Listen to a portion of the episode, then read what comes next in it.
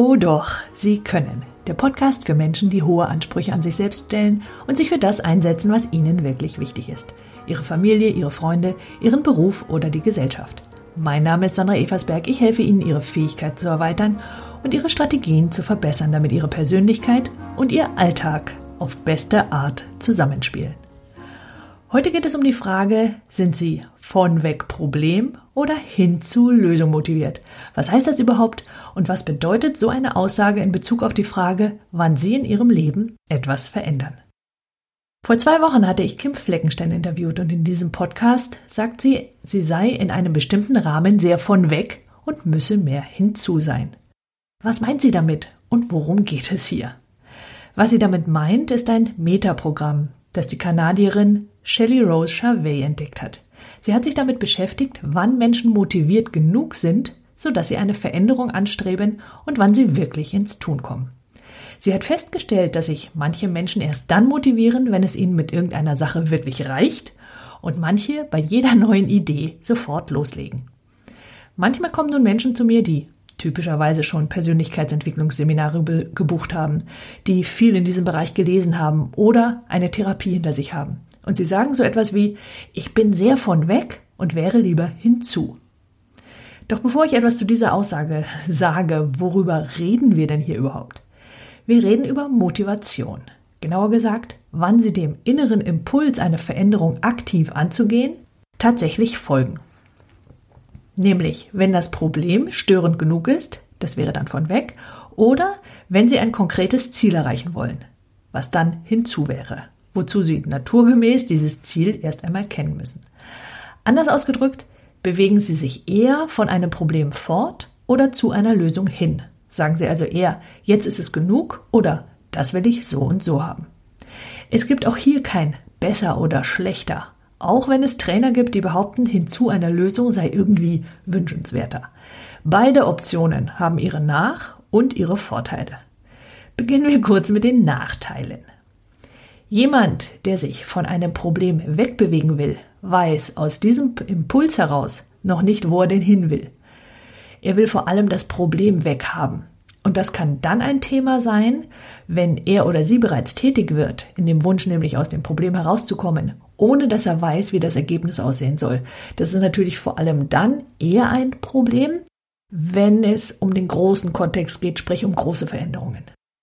Die Lösung heißt dann oft Hauptsache anders. Und das kann dann zu einer guten Lösung führen, die wäre dort dann jedoch eher zufällig. Und es kann auch passieren, dass derjenige so durch Problemlösungen motiviert ist, dass er es vorzieht, zunächst mal alle Schwierigkeiten zu beseitigen, statt sich auf sein Ziel zu konzentrieren. Mit anderen Worten, so jemand ist der perfekte Krisenmanager, neigt jedoch dazu, seine Prioritäten zu vergessen, wenn ein Problem auftaucht, das er dann nämlich sofort lösen möchte.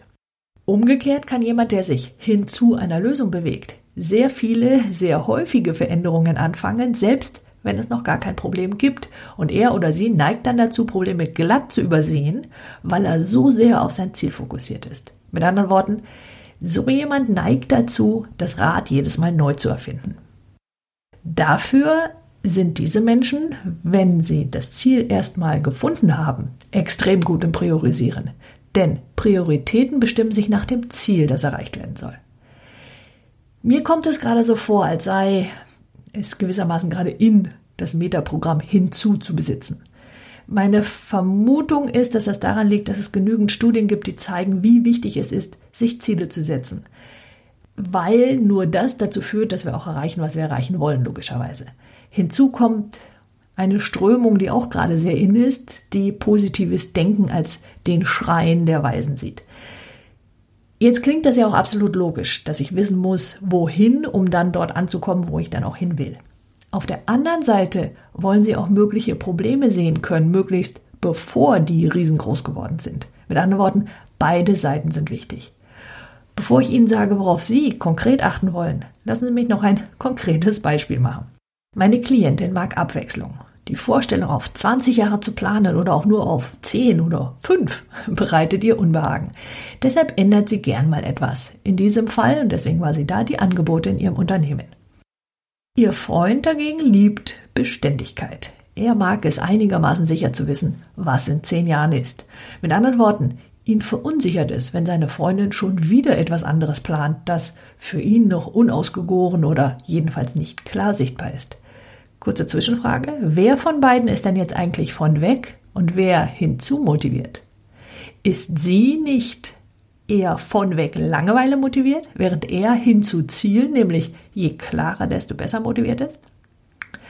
Während er also sagen würde, ich weiß gar nicht, was du hast, ist doch alles prima, sagt sie, ja, ja, aber die Langeweile will ich weghaben.